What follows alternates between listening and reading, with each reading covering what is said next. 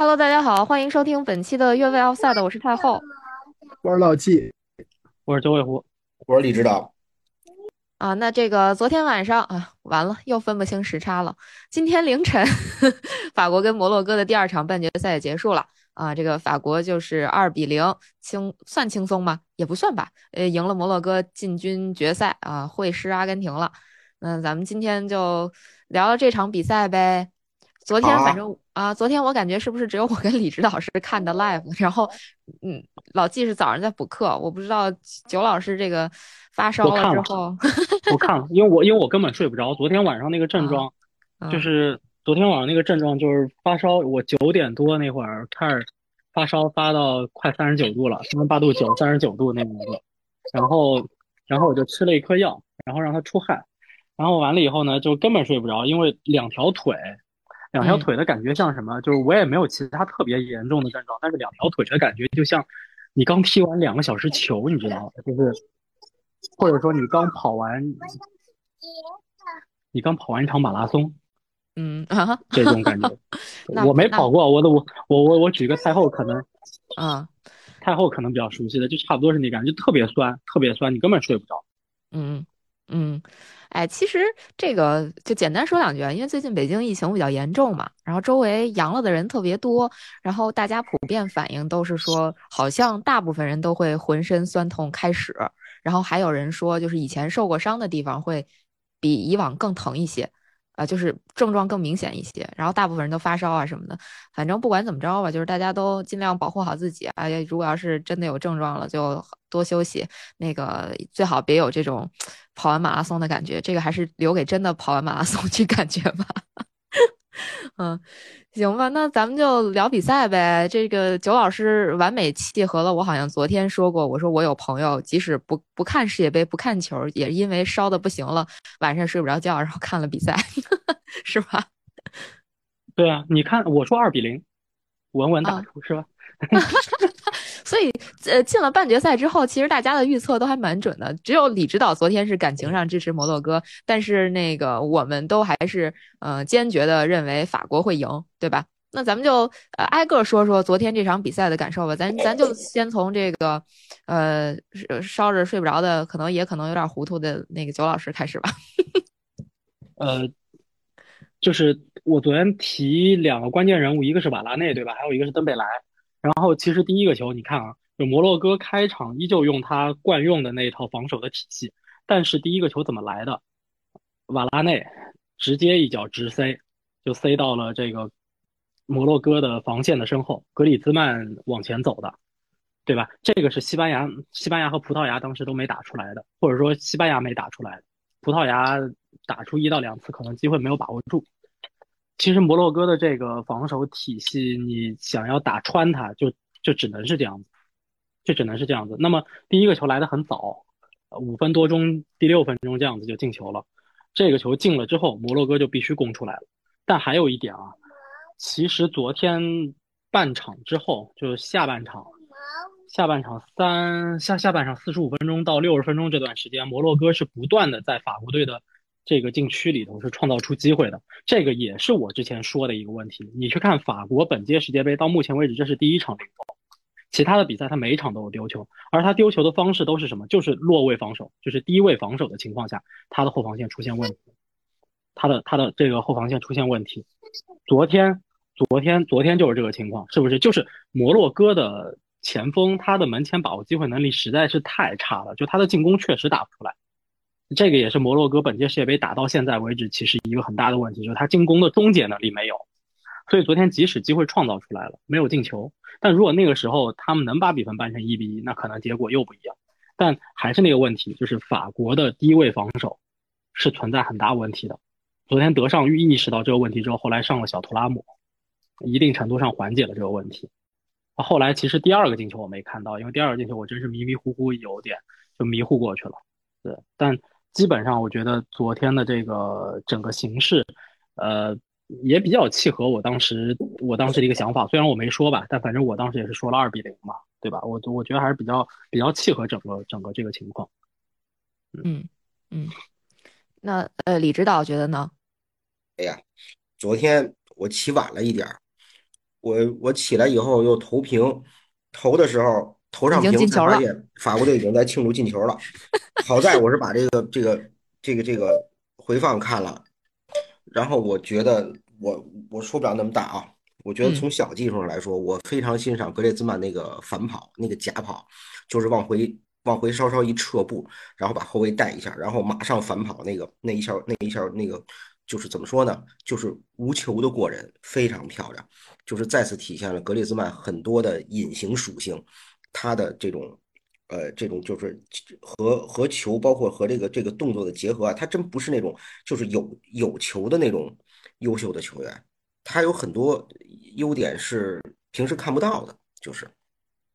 还有一个就是我很感动，在摩洛哥落后的时候，突然那个血腥就爆出来了。他们跟昨天克罗地亚完全不一样。克罗地亚，如果我是克罗地亚球迷的话，我不想回忆昨天那场比赛，我觉得克罗地亚打了一场窝囊的比赛。但是摩洛哥不一样，摩洛哥在丢球之后突然心态调整了，他们的球员突然敢敢做动作了。我不知道你发现了没有？嗯，对，呃，就这个有没有可能？就我插一句啊，有没有可能是因为昨天呃跟裁判的尺度也有一些关系？就是昨天那个裁判其实感觉不是那么爱出牌儿，就基本上都是以口头警告结束。所以我觉得是不是他们就已经摸清楚了这个裁判在开场定的这个基调？其实基开场就应该给了那个呃鲍法尔一个一个红一张黄牌儿，然后剩下基本上就属于大部分时间都在口口头警警告，不管你这个动作有多大。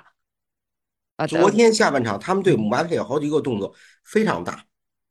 嗯，对的，对的。所以昨天我还开玩笑嘛，我还说，我说是不是 这个有人给给这个这个摩摩洛哥队打电话说你们 废了姆总就行。对，你看昨天，尤其在零比一落后的时候，像鲍法尔、欧纳西做了好几个那种，就是有有有好几次非常好的发挥。他们的这种这种这种，就是呃，怎么说呢？他们把整个这个球队给盘活了，因为他们敢做动作，他们心态放平，所以球队进攻组织起来了。嗯而而且这个时候呢，法国队有点没招儿，我觉得。嗯下半场开始之后，其中有一个镜头我印象非常深，就是姆巴佩开始从边路有一个要超车，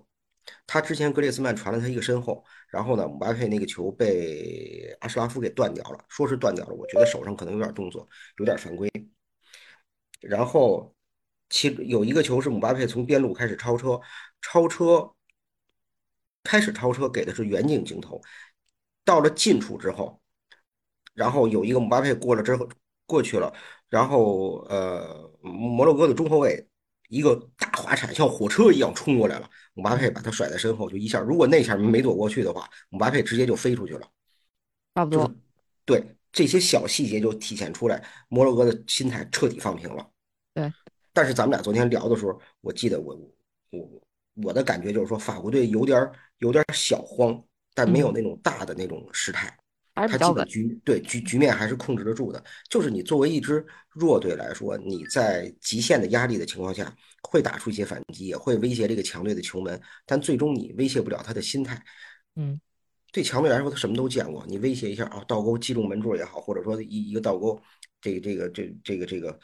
包括其他各种机会，对吧？有也正常，威胁到球门了，但是我还是能控制住局面。最后法国队调整是非常好的，因为姆巴佩那一阵儿就是。姆巴佩下半场有一段时间找不着了，就是他被几次身体的对抗之后，嗯，好像感觉是有点受伤，有点受伤的一个意思，啊，对他有点他有点那什么，但是后来换上图拉姆之后，等于图拉姆在左边路把这个攻势带起来了，分担了很一大部分的球的压力，然后姆巴佩空间就出来了，而且他利用他自己的那种能能力在中路打出了第二个机会，嗯。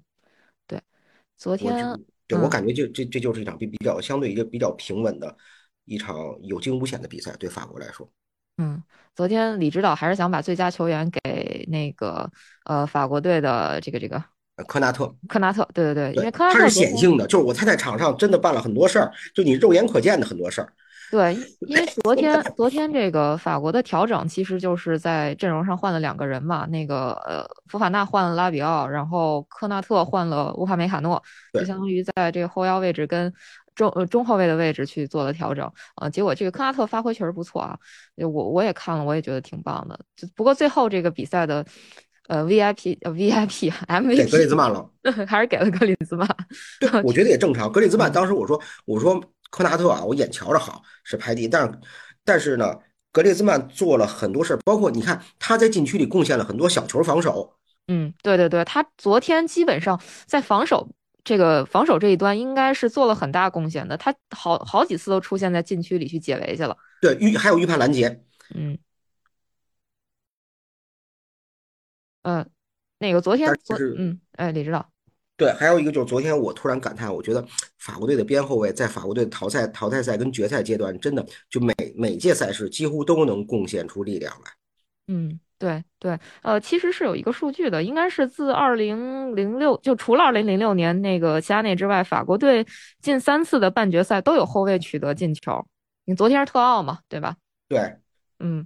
确实很厉害。嗯图拉姆，对对，图拉姆昨天儿子都上了嘛对。嗯，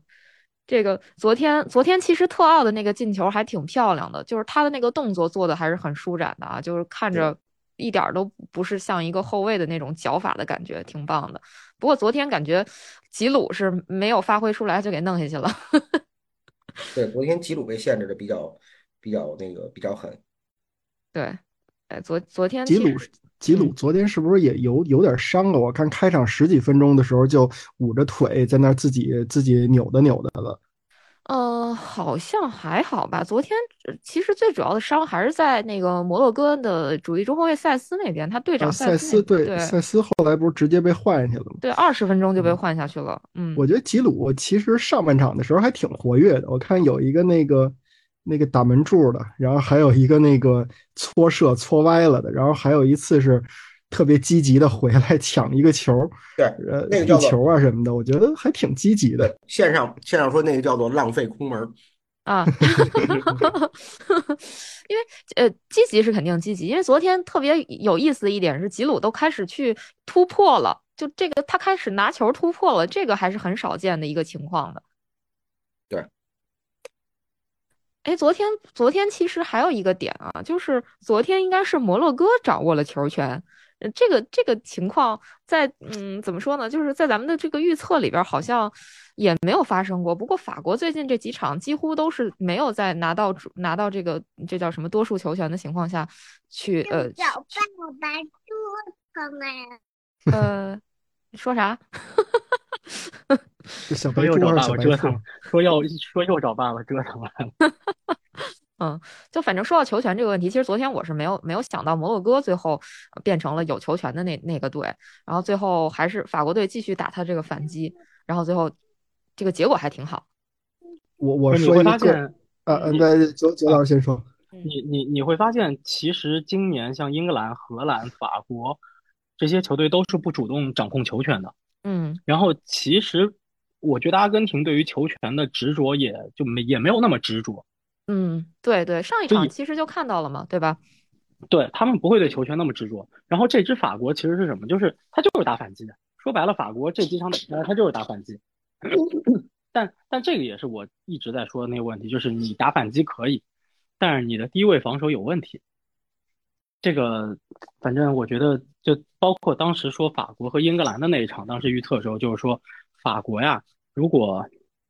法国呀，如果说这个这个啊，不是说英格兰当时的机会在哪？我觉得英格兰的机会在于打低位防守，就打法国的低位防守，其实可能能捞着机会。但是但是那场比赛吧，就是两支球队都不是那种要球权的球队，所以就那场比赛打的也咋说呢，对吧？就我们也不回顾那场比赛了。但这个法国，这支法国其实就是就是这个特点，所以他第五分钟、第六分钟那个第一个进球对他还是非常重要的。如果他不能那么早的去攻入这个球的话，这比赛可能真是对他们来讲也会挺艰难的。嗯，这个我我我说嗯两句。嗯啊，我我同意九老师刚才说的那一点，就是法国的第一个球很重要，就是五分钟进完球以后，那个所有的主动权都在我这边了。呃，这届世界杯呢，咱就说不说每一场比赛啊，大部分比赛，呃，是特别是打到淘汰赛淘汰赛阶段，呃，呃恨不能是谁控球多谁输这种的。对吧？对对对所以说呢，就是这些世界杯可能它的一个风格就是靠狗狗到狗到最后的胜利。所以李指导，我你知道我我有一什么突发奇想吗？我觉得这届世界杯如果要是有一支一九九八年的意大利，没准意大利就是冠军了。因为因为那个队就是典型的后防线世界级，然后呢中场那个你也不能说不好，但是你也不你也没好到哪儿去。前锋有一个高中锋维埃里，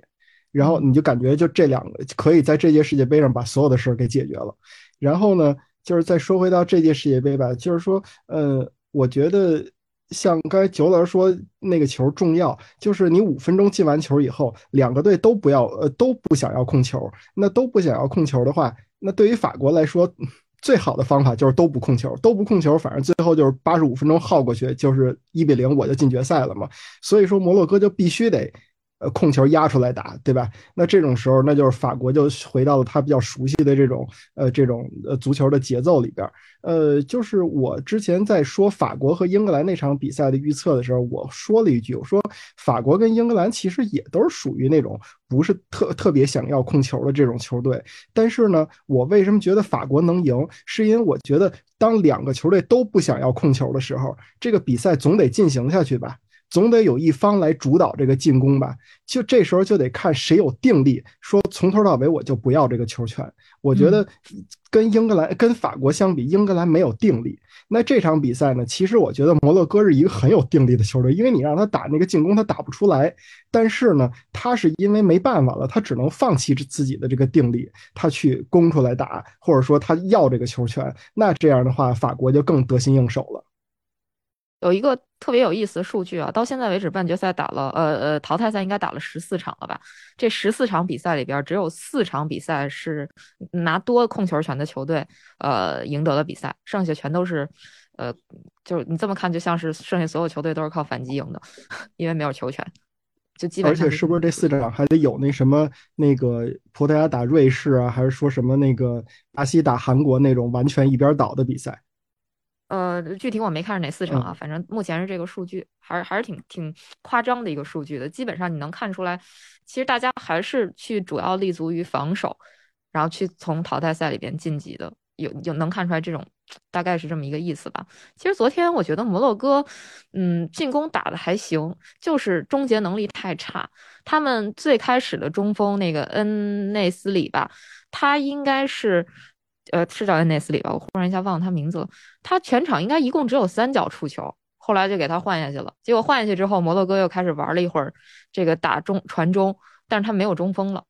就其实这个有一点奇怪，对对对，有点奇怪。但是摩洛哥，我我感觉攻势最盛的时候应该是下半场刚开始那段，一直大概到呃六十分钟左右吧。那段感觉打的特别好，就是他们完全限制住了姆巴佩，而且攻势起来了。法国队一直疲于在禁区里边应付。就感觉法国队的兵力全都堆在禁区里边去挡摩洛哥的这种传球，但是摩洛哥有一个我看起来有一个比较大的问题是，他们真的是很想把那个球传进球门，就很少有那种就是变换一下节奏，比如说我来一来一脚远射啊，或者说我稍微远离禁区一点，我射一脚或者传一脚，就那段时间他们几乎没有，他们就一直在禁区里边，就有一种乱战的感觉。对，不，这个控制节奏实际上是很难的一件事儿。就一定要在你技术技术能力能达到的情况下才行。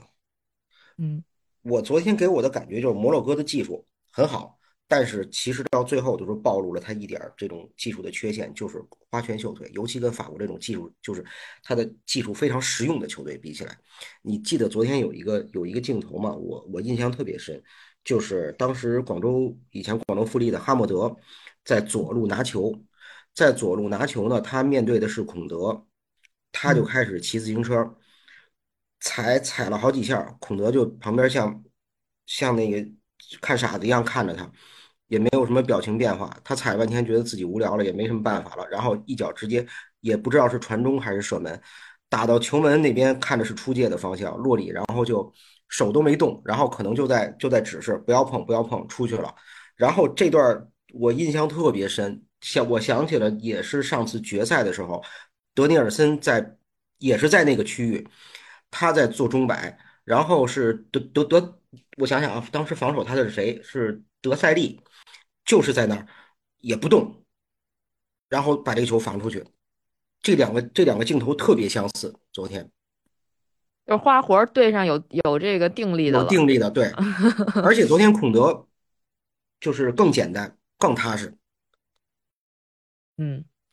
哎呀，这个这个从这相当于九八年对上二零二二年了啊。而且刚才就着就着老季说的一个话题，我觉得法国队吧，他还不是让出控球权，就是他想怎么样怎么样，他比较他比较踏实。我能我我如果控球，我就有控球的办法；如果我让出让出球权，我有让出球权的办法。嗯他武器库里的武器多，嗯，对。昨天摩洛哥的这个人员上其实也遭遇了一些问题嘛，除了塞斯那个问题之外，还有就是他们原本的那个替补替补中锋吧，就是那个呃谢谢迪拉也没办法上场，因为红牌嘛，所以那个哈默德所以只能上哈默德。对，只能上哈默德。哈默德也不是他们的，就是就我估计，如果如果谢迪拉不上呃不不红牌的话，这个哈默德 也许连个机会都不会有。嗯，那关于昨天的比赛还有啥想说的吗？这么快就没了？没啥了，没啥了。我我就再要让我再多说一句，我就说像姆巴佩这样的球员吧，就是嗯让我想起了当时那个大家对大罗纳尔多的一个评价，就是说有可能这个人你你你你整个比赛八十九分钟都让他无所作为，但是就有那么一分钟闪光，然后他就可以给你造成那种不可逆的损伤。我觉得这场比赛还是嗯、呃能多多少少体现这一点的。我觉得他他他这场比赛摩洛哥给他防的还是可以的，但是你说有个别的这种，包括这这两个进球跟他多多少少都有点关系，还是挺呃挺挺挺挺神奇的这个人。我觉得有很大的关系对对，昨天这俩球跟对对跟姆巴佩关系很大。嗯，李指导，咋没声了？当然李指导啊，刚才好像没声了。对对，因为刚才我我有点咳嗽，哦哦，好嘞，你接着说。这种球员特别多，就是我们过去过去经常看，像老季说的，你放着他在前面吧，无所事事，他是无所事事，等他有所事事的时候，死的就是你。对，你不能把他换下来。嗯，对。昨天姆巴佩的突破，我觉得给摩洛哥是造成了比较大的威胁的，尤其这两个进球都跟他关系挺大的。但是我昨天其实还想提一个人，就是我在预测的时候，我希望这个比分是二比一，然后 摩洛哥进球的那个人就是齐耶赫。其实昨天我觉得齐耶赫就像李指导我们聊天时候说的，真特别卖力，特别卖力，然后这个各种定位球，各种罚，但是就是他这所有的这个他这种有用的脚法都没有在他们队得到任何回报，感觉有点冤。齐耶赫这几场比赛，我觉得都被他压到右路吧。但是他在右路的作用是什么？是你要逆足，你要往里走。但是齐耶赫好像在这场比赛中伸展不开。他开场有一次机会给到他的右脚上面，其实如果他那时候如果不紧张的话，他应该调整一下，至少你试图调整到左脚。但是他没有，他特别慌张的想在这个就这种级别的赛事上，先为摩洛哥完成一次射门，因为他现在落后呢，他们特别着急，所以他射门特别草率。那时候我就看出来他，我感觉他有点慌，他心态不太好。嗯但是确实还是挺卖力的，就是到我我嗯我有一个感觉，就是嗯摩洛哥的防守是体系足球，但是他的进攻是散装足球，就是进攻非常靠球员个人，他嗯没有很完整的体系，就是我突破过去了，往中间一传，有人就有人，没人就没人了，然后他的进攻套路是也，对吧？就进攻还是还是一种散装足球，但他的防守确实是确实是体系非常完善的。那进攻，所以昨天法国进完第一个球之后，他真把球权交出来了。他这我我不知道怎么说，我感觉其实法国可能也不是特别慌，包括他其实有后手，对吧？就是就是太后说的，包括最最早说的，其实摩洛哥打的最好的那段时间，进攻打最好的那段时间，就是下半场开场到大概六十五分钟左右，然后法国有个后手把小图拉姆换上来，其实昨天法国换人都没换几个，就换了两个人。你在一个五换的情况下，而且已经打到世界杯半决赛，你只换两个人，我觉得昨天其实法国这场他踢的还是相对轻松的，就他很快的用用这个上来拼开场，进完球以后，我就可以收回去，踢我喜欢的那个节奏了。哎呀，昨天这个比赛，我不知道你们有没有觉得，其实跟阿根廷呃和那个呃天，就现在阿根廷和克罗地亚那个比赛赛后有点不太一样，就是我会感觉摩洛哥赛后其实没有像克罗地亚人那么沮丧，我不知道有没有呃跟他，们就是因为克罗地亚踢的窝囊。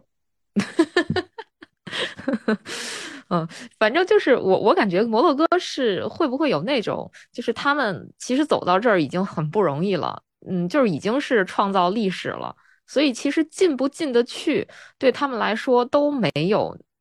嗯，怎么说呢？可能进去了就是一个意外收获，或者说一个巨大的惊喜；进不去，可能也就到这儿了。所以他们这场比赛也会打的相对不那么保守，我觉得不算保守吧。不算保守，绝对不保嗯守了。嗯克罗地亚打到这个阶段也很不容易了，那么多个老人，但是但是就是就比赛本身而言，克罗地亚那是一场脆败，那个没有什么亮点，克罗地亚的球迷也没有兴奋点，整场比赛的时候没嗯嗨起来。这场比赛虽然摩洛哥没进球，但是整场比赛，尤其在零比一落后的情况下，他们表现的非常不错，嗯比，赛有看头，他们不窝囊，比赛输的。对，其实他们还差点进球嘛，就上半场的时候，他们那个那个那后卫那个叫什么亚米克，那倒钩其实也挺漂亮的，对啊结，果没进，中柱了应该是。那个太可惜了。对，那真的太可惜，那个球要进了，我估计也能争一下这届世界杯的最佳进球吧。嗯，但这个这个球已经能。争一下这届嗯世界杯的最佳不进球了。最佳不进，哎，对，我觉得这届世界杯的最佳不进球和没判的进球，呃，就是没算的进球，这个还有吉鲁的那倒钩都都能嗯算一个啊，这俩可以 PK 一下。嗯 嗯，昨天其实克那个主场，昨天那个半决赛几乎就是摩洛哥的主场了。那场上我看有人发那个朋友圈嘛，有朋友在现场发说，在现场寻找法国球迷都找不着，就是克那个摩洛哥人几乎占据了所有的这个制高点。不过我之前看了一个报道，他们说那个这场比赛，那个摩洛哥应该是送了一万三千多张免费球票，而且他们和那个航空司合作，给就摩洛哥本地的球迷提供四百七十八欧元往返往返的这个特价机票，所以这比赛，哇塞，他们他们真的是就是坐有点坐拥主场之力的那个感觉。对有可能，我看到一个数据，不知道是嗯哪儿来的啊？他说是嗯这场比赛，呃，场上的挪那个摩洛哥球迷大约有四万，这四万可能就有那个太后说的四百四百多欧元的往返机票的摩洛哥人，然后还有不少在卡塔尔打工的这个摩洛哥人，呃，而且呢，这个呃法国这边呢有就四千人，也就是说一比十的这个比例嘛。呃，而且呢，那个咱们之前说过，说摩洛哥跟卡塔尔之间的这个呃最近一段时间比较亲密的这种关系，让卡塔尔这边还是呃就算是中立的，可能卡塔尔当地的人也会支持摩洛哥队一点。所以我觉得可能到了决赛里边，以那个法国队也跟踢客场一样，可能像是阿根廷的主场。嗯嗯，好也也，所以这个他没进决赛，那他我觉得他们现在拿下第三名的可能性还挺高的。不是不是，我就说 法嗯，就是因为你摩洛摩法国队是击败了摩洛哥的嘛，所以可能到决赛的时候，那些比如当地的卡塔尔人啊，或者说有一些摩洛哥的这些工人们什么的，进去看球，可能就会支持阿根廷队更多一点嘛。嗯，哦，这这还是也有可能。梅西的球迷还是比较多的，嗯，啊，这倒是啊。很多梅西的个人球迷转化成了阿根廷队的球迷。啊，对，哎，但是你看，我觉得他们都是这样，就比如说法国击败了摩洛哥，然后摩洛哥这边就说啊，我希望法国拿世界杯冠军，然后 那边呃阿根廷击败了克罗地亚，然后克罗地亚就说，哎，我希望梅西带领的阿根廷能拿世界杯冠军，这个算不算给自己输给冠军，输给冠军不丢人。对，输给冠军其实比亚军还厉害，是吧？对，这是这是咱们的那个想法。嗯，嗯，哎，昨天其实我觉得还有一特神的啊，就是昨天那个呃法国的第二个进球是他的那个替补上场的穆阿尼进的嘛，这哥们儿就一脚触球，这个球就进了，这运气也是够好的。对，这这个这个当然了，不过这个昨天我后来看，呃，嗯。法法法兰克福真的太会做买卖了，捡了要卖了，啊，要卖了，他不用卖，他身价现在起来了。这个赛季他是六场比赛两个球四个助攻，而且他是他是 free transfer，啊，free 啊，对，从南特免签的。哇塞！反正昨天比赛之后，就很多人就在说说他他是最后一刻那个相当于替代这个呃恩昆库进来的进的大名单嘛，就说这这个还挺值的。我觉得法国这个人才库真的是怎么说呢？太强了。嗯，对，就是还还有一种不是还有一种说法，说昨天是真正的呃非洲队遇上那个假的非洲队吗？对，我有点闹不清谁是真正的非洲队啊？啊，真正真真正的非洲队是法国队啊。哦，因为他们说的非洲是黑非洲，指的是对，是黑非洲，没错。那岂不是呃，对对对，那是。你看琼阿梅尼啊、福法纳呀、这个这个科纳特、登贝莱都是黑非洲。对，是的。走走确实是，如果你把他们的衣服都遮掉的话，你让猜哪个是非洲队，我估计都猜法国。没错。嗯。哎，挺有意思。哎，我我其实上次那个前瞻的时候有一个数据没说，然后呃导致我昨天看那个比赛，也不是导致吧，就是我昨天看那个比赛的时候，一直有一种齐耶赫是在那个参加慈善赛的感觉。因为你们知道吗？齐耶赫从二零一五年起就是再也没拿过摩纳哥国家摩摩纳哥再也没拿过摩洛哥国家队一分钱，他把他所有的收入国家队的收入全都捐了，特别就是就跟这个那叫什么拉爵士拉爵爷差不多。他应该就二零一九年一年就捐了十八点五万英镑给摩洛哥的癌症病人，所以我昨天看的时候我就觉得，嗯，他原来是在踢慈善赛。我昨天我昨天看那个直直播，呃，张璐张璐说的这个也提到，张璐和詹俊俩人也提到这个事儿了。然后张璐说，齐耶赫可能这个人就是呃脑子比较古怪，但是呃不善于跟别人交流，但是这样的人有的时候是非常善良的，可能齐耶赫就是其中的之一吧。哦，那估计就跟这个是他他说这个了吗？我们国内，我们国内也有定义，足球是足球是慈善事业。哦哦，对吧？就嗯，咱咱也提过，被嘲笑了嘛？哎，对，哎，就是嗯，你你让外人认为你是做慈善，实际上，哼，你这个慈善是给自己做，那那就是两码事儿了。嗯。哼 嗯，还还是挺好玩的。我其实刚才还想说一个，忽然一下给忘了。那咱们还有啥要说的吗？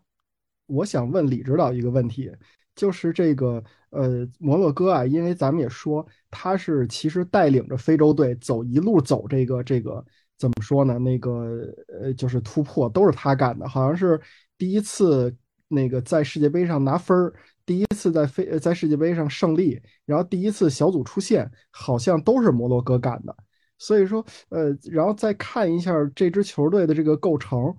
就像李指导说的，就是他很多人都是出生在法国什么这什么的。就是说，这种球队以后是不是不应该用这个非洲球队的这种标准来评判了？我觉得他跟。理论上是不是有些时候它跟欧洲球队没什么区别，所以才能就是这种融合做的比其他的国家更好一点？就是有更他未必有这个某一个球员是种顶级球员，比如呃哪个哪个非洲国家的，然后转转转变国籍了，怎么怎么样了，或者说是欧洲的哪个出生的小黑人儿，然后转变国籍回到自己的祖国了，怎么的？他们这个好像没有那么顶尖的，但是他们的平均的这个实力都很牛，是不是以后可以把他们就是类比成一支？欧洲二流球队去看呢？对，我觉得他就是一个欧洲队。从文化属性来说，摩洛哥就是跟欧洲差不多。嗯，因为你看他待那个地方，他等于是在呃直布罗陀海峡的。我我想想啊，他你看他那个位置其实是就是欧洲人大航海到非洲大陆的第一站。嗯，然后他等于扼守这个这个这个大西洋到地中海的一个通路的地方。对，所以。大量的欧洲人要在这儿，过去从历史原因在这儿驻扎也好，包括殖民的原因，他们跟欧洲融合的非常好。他们是白人非洲，我估计摩洛哥人你自己跟他说，让认为他就你问他们，我没跟他们交流过，我也不知道。但是我估计你问他们，他们是不是属于非洲的一员，他们自己也不会承认，或者说不愿意承认，他们会认为自己是欧洲人，有可能。嗯，但是在地域划分上，他们还是划分在了欧洲大陆嘛，对吧？我觉得这就是但是这个很大的错觉。对，这是地理的问题，就跟你说亚洲，我们东亚人跟西亚人也完全不是一类人，包括宗教上，包括这个价值观上什么之类的，你外表上完全不是一类人。你说沙特代表亚洲，或者说中国的中中日韩的亚洲，都不是一个亚洲。嗯，对，说起这个，我我想起来我想说啥了，我刚才想说赛后吉鲁跟呃那个雷格拉吉俩人还一顿拥抱和和交流 就是他们俩见面第一句话说：“你还认得我呀 哎，真的，而而且昨天就是呃场上他们都有点儿就特别特别友好那感觉。赛后应该是阿什阿什拉夫跟姆巴佩俩人还交换球衣，完事儿之后，这几个人什么阿什拉夫啊、姆巴佩啊，还坐在那个球员通道里唠上嗑了。俩人交换了一件巴黎圣日耳曼的球衣嘛。交换了国家队球衣。赛后好像摩洛哥这些球员们，他们还直接跑到就是他们的那个球迷呃球迷看台那边，就给给大家都跪下了，就是这是不是有点宗教的意思啊？？”对，那肯定的。嗯，嗯，而且好像不止这一次吧，应该是淘汰赛之后，呃，小组赛忘了，反正淘汰赛之后是不是每场赢他们都会跪拜一下球迷啊？就是，哎，这段掐啊，这段别后，啊，这哎，我 我听这段我我听到另一种说法，啊，我听到另一种说法是说，他们跪拜的不完全是球迷，啊还有是这个嗯摩洛哥的首都。哦，摩洛哥首摩洛哥都的方首都向是吧？对，啊，我好像也哦听过这个。这个我还没就是拉巴特，啊，啊拉巴特，对对对，对，摩洛哥首都的方向。我我第一反应是摩洛哥首都是卡萨布兰卡吗？啊，这还真不是，这个是一个，就是我刚刚我刚刚也是这个，就是迷糊了一下，就是但我知道它肯定不是卡萨布兰卡，因为这是一个巨大错误。但它最有名的城市确实是卡萨布兰卡。嗯嗯，就像一说土耳其，首先想到的就是那个叫哪儿来着？伊伊斯坦布尔斯坦布尔，啊，对吧？但是首都是安卡拉，对，这都是常识性错误嘛，对吧？对，嗯嗯，对，国内其实也有，我就是我也我我记得很多人问说，觉得内蒙古的那个首府是哪儿？好多人都说是包头，但实际上是呼和浩特。现在估嗯计犯这个错误的人很少了。我跟你说，想想这就是这么说的，就就都是应该是九零后或者零零后吧，就是他们不从小看天气预报，他们从小看天气预报，他们不会犯这错误。嗯，对，嗯，对，是这么回事儿。哎呀，行，那咱们要不就今天节目就先唠到这儿吧，然后那个呃嗯，后边两天再看安排，不不不一定都会日更啊，反正因为病号太多了，咱们也照顾一下病号啊。虽然也有好了吃薯条的，嗯，行吧，啊，那咱们今儿的节目就到这儿了吧？嗯，OK，拜拜，决赛见，拜拜决赛见决赛见，拜拜，决赛前见吧，决赛前见，对对，决赛前见前。见，拜拜拜拜。